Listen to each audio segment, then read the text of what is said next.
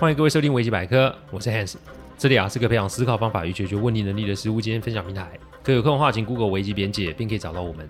里面有大量实际操作个案分析，也有面对问题心态养成的心法，可以让各位累积处理问题的知识与能力。但如果真有问题无法处理，也欢迎各位与我们联络，我们提供顾问式的服务。危机百科分享每个个案都是经由向案件当事人或是客户取得同意及书面授权后才开始制作。我每个个案都会先用文字档打好，再进行录制。录完后再交由案件当事人及客户听过，待他们觉得没有问题啊，再交后制并上架。这是我们音频制作的程序。希望各位在分享维基百科之余，也可以向身边人说明制作过程，好让他们可以安心。二零二四年算是开始了，有人问我一年的什么时候最重要？这笑话吗？每一年都很重要啊。但如果你真要问我个特定答案，我会选在低潮的时候最重要。不会演我这一阵子遇到一些门槛，所谓的门槛指的是生命中的课题哦，不是没有方法可以解决，而是面对这种生命。出给你的考试，心态上的调整会非常非常的重要，而心态上的调整往往比方法调整更加困难，因为不是你不知道，而是因为你知道，但你不见得做得到。我现在就是卡在这些点上面哦，但你卡在那个点，那是你个人的事情，客户的案子、家中的杂事、他人的干扰，还是一样会持续的发生，所以我得应对自己的情绪，盘点目前的资源，想出对应的策略，调整执行的方法，这些都是得同步的执行哦。但这并不轻松，而且会连带影响我睡眠哦。我最近都是四点就起来了，整理这个案子的同时啊，其实我已经呵欠连连哦。怎么应对状况？我的答案就是告诉自己，我可以，我可以继续的完成我的工作，我可以找个地方安静的思考对策，我可以平和的跟自己完成对话，我可以顶着压力不冒进或是恐慌。这种考试并没有办法得知何时能到头，因此就是尽可能的把作息给固定下来。有事情可以做的好处是不会让自己有太多的时间可以胡思乱想。但就是把握住一个重点，那就是不要下任何的决定，因为这个时候所下的决定通常都会是错误的。我每年大约啊都会在年底的时候有一段这样子的时间，这三年特别的明显哦。以前没没赚钱的时候在烦恼钱的问题，但现在就是钱够了的状况下，有其他的问题要考量。只能说人生的功课啊做不完，每做完一个，人生就会到达另外一个新的地方。希望这一次我也可以如期的通过。没有人喜欢低潮，我也一样。但以这种作息固定、每天自我对话、每天思考进退，其实是一种很简单的生活。通常这个时候啊，上天也不会让我太忙，只能说凡事抱着平常心，真的不简单哦。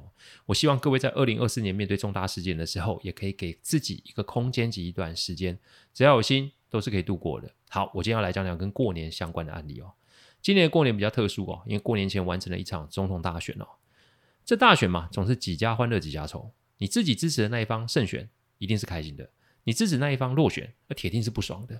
如果我是说，如果啊，平常大家都没少为政治议题在那边争论起摩擦的话，那这一次的过年一定是精彩可期哦。这一次的案例啊，是去年十二月中，也就是二零二三年的十二月中哦，我的一位老客户来找我处理的个案。今天这个案，我就称他为阿拜好了，因为他的个性就是个火炉仔啊，很喜欢跟人家杠上。他是一个很有主见的人。但因为这样啊，除了在公司之外，家庭朋友的关系都是状况百出哦。现在说说他的政党倾向好了，我用颜色做区分，各位就可以知道他的状况有，嗯，怎么说呢？应该是有趣吧。我们这一行客户是千千百百种啊，每个个案的状况都不一样，那就更不用论人的个性哦。这些年处理客户的案子，很多时间都是在谈话，因为人的决定往往都在一念之间，我们都是处在最后的那道关卡。因此，我想未来的音频，不论是维基百科还是要推出的订阅制，对于人性上面，我们会有更多的论述哦。今天正好一位朋友来访，我们认识有十年了哦。他是一个热血的台派青年，常在网络上发表自己的想法。我今天趁着在吃早餐的时候啊，我借由分享的案子来间接的提醒他一些事情哦。我为什么常跟大家说与人为善哦？与人为善重点从来都不是传递正能量或是什么世界大同这种事情。与人为善说穿了就是一种避祸的处事作为。出手不打笑脸人，我想这句话大家都听过。网络上也是一样，你的用字表达意图，如果都是非我族类、其心必异的话，那你就是为自己埋下一个风险的种子哦。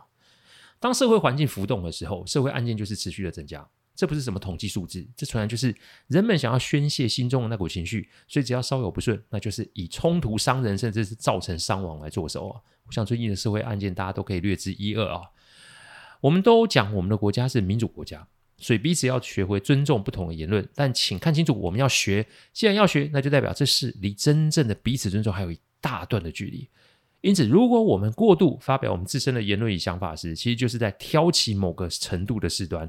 也许会有听众说：“这不是我的问题啊。”我这样讲，你们的这句话没毛病，但想当初捷运在发生连续杀人事件的时候，这有办法用逻辑来道理来分析吗？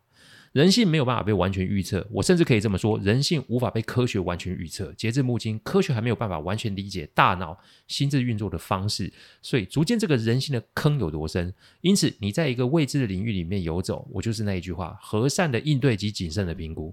请把请、谢谢、对不起挂在嘴边，以及啊，你那双打键盘的手，因为你只要比别人多一些些的礼貌，你的风险就会比那些失控的人低很多。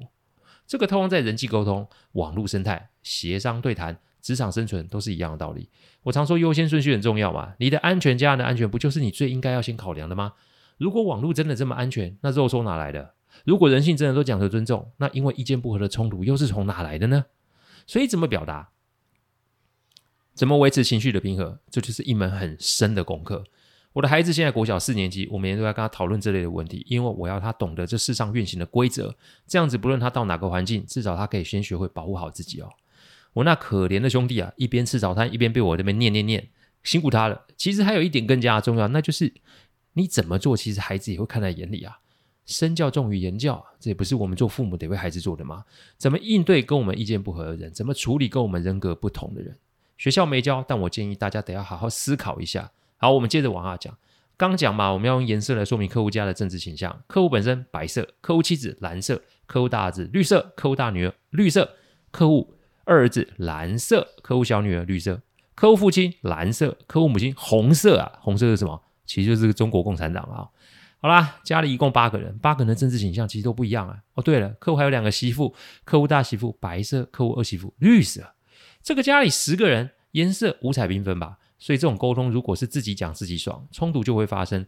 老一辈的通常都有一个特色，那就是我讲不过你，我就用辈分来压你。那晚辈的通常就有一个特色，我讲不过你，那我就用嘴巴来酸你。所以嘛，家庭气氛怎么会好呢？但呐、啊，今年有些不同，因为客户的身体出了一些状况，症状我不说，但病情是需要治疗的。阿拜找我去的时候，没有人知道他的症状是什么，我是除了医师之外第一个人知道的。其实啊，到了一定的年岁啊，人的想法是会变的。特别是这种生死议题，很多人会产生一种反省自身的状况。阿拉也是，我们合作超过十年哦，算起来我是集团里少数会跟他意见相左还会叫板的人哦。但我想他也看得出来，集团内他是最上面的那个人，不会有人想不开去跟他持相左的意见。所以要说会有什么人跟他有近距离的相处，说真的，除了我之外，我真的没有想到有别人哦。那天我们说这件事的地方是在一间私厨哦，那种地方就是没认识、没定位，你根本不得其门而入啊。每当他有什么事情要跟我说，但也不想让别人知道的时候，我们就会到那里。他打算年后去住院，呃，再怎么样他也要把票投了才去。但他觉得今年也许是他最后的一个过年，他要怎么过呢？他该做的事情是什么呢？其实身后的财产怎么分配，早在十年前就开始处理了。一是避税，二也是为了省了这操那份心。这个建议当初也是我给他的，我还笑他，哎，你不要到时候吵不过家人，结果就来个以前要挟的丑事出现呢。因此啊，我懂他现在情绪上是过不去啊。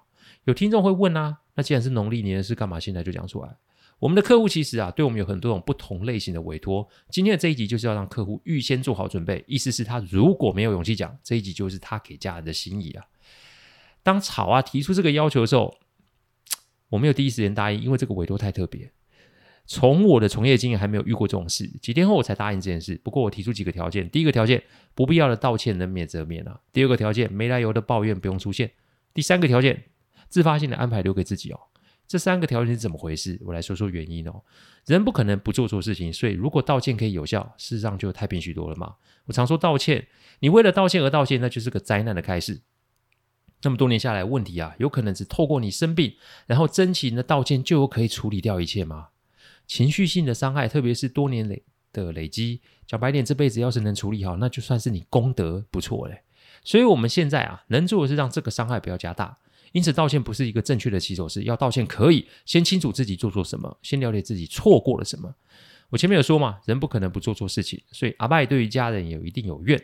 最常发生的状况就是自己以为道完歉就可以换自己作为主攻方，接着就是来说说别人做错了什么。这个心态我不觉得不正确。因为我都承认了嘛，所以基于公平原则，会该说说我的委屈啊。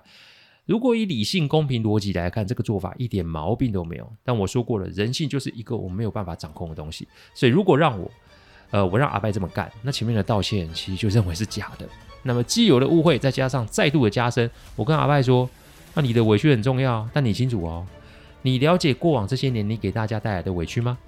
他听完了，起码安静了十几分钟。我知道他很生气啊，但他没有办法反驳我的话啊。最后所谓的自发性的安排啊，这件事其实我是刻意为之啊，因为阿拜啊当老板当太久了，那个控制狂的性格可以说是没有药医了啦。所以他要做的是反思及说出自己的心境。至于其他的事情，我说你万一挂了，你后事怎么办？你还管得着吗？再来，我看也只有能帮你，只有我能帮你料理你的后事，所以不用讲什么安排什么的。